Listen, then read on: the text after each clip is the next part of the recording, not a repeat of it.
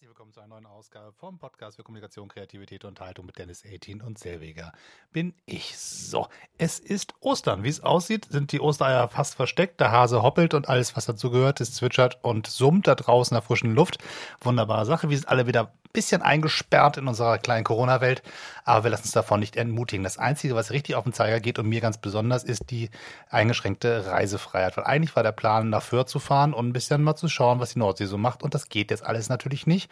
Entsprechend müssen wir uns ja zu Hause das ganz hübsch machen und Wege finden, wie wir die Reisefreiheit, die uns noch ein bisschen abhanden kommen wird für die nächste Zeit, glaube ich. Ich glaube nicht so, dass wir ganz schnell wieder anfangen können, in die Ferne zu reisen. Und wir müssen irgendwie gucken, dass wir uns Alternativen dafür schaffen. Das eine ist natürlich, den Balkon besonders hübsch zu machen, wenn man denn einen hat. Wenn man keinen hat, dann ist das natürlich nicht so ganz so einfach. Aber man kann auf Reisen gehen, wenn man zum Beispiel Fotograf oder Fotografin ist.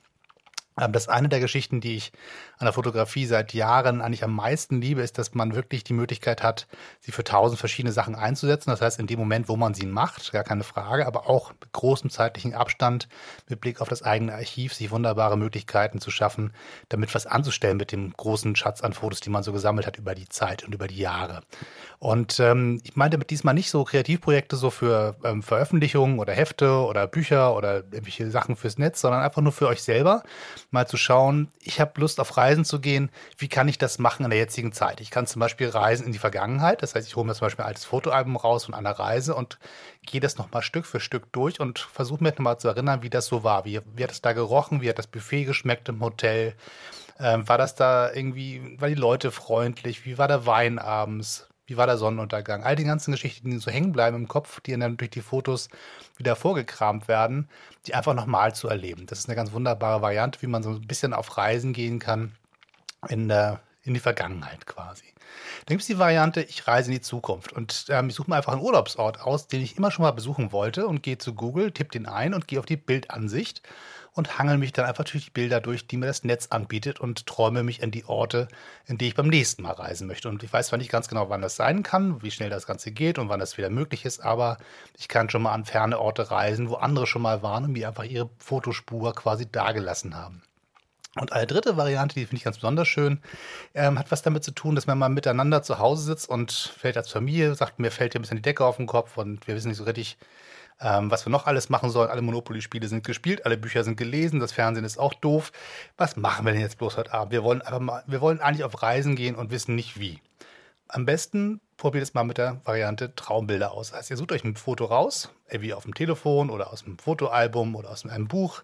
Jeder kriegt die Aufgabe, ein Foto sich zu, zu suchen, egal wo in der Wohnung, das den anderen nicht zu zeigen.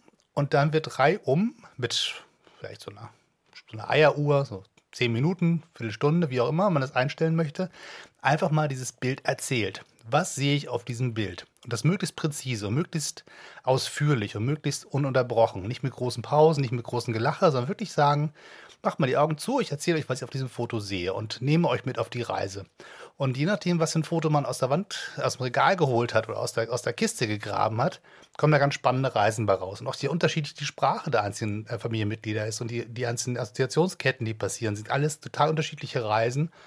Und es ist nicht kein Ratespiel. Man muss das Bild danach gar nicht sehen und sagen, ah, ich weiß, du zeigst mir das Foto von, äh, keine Ahnung, Sylt 2007 oder so, sondern es geht einfach darum, die eigene Fantasie anzuregen und auf Reisen zu gehen mittels der Sprache eines Familienangehörigen, eines Freundes, einer Freundin. Das geht übrigens auch per Skype, wenn es sein muss. Ähm, einfach sich die Fotos vorzulesen und ähm, zu sagen, die Fotografie ist in diesem Falle die Tür raus aus dem Lockdown.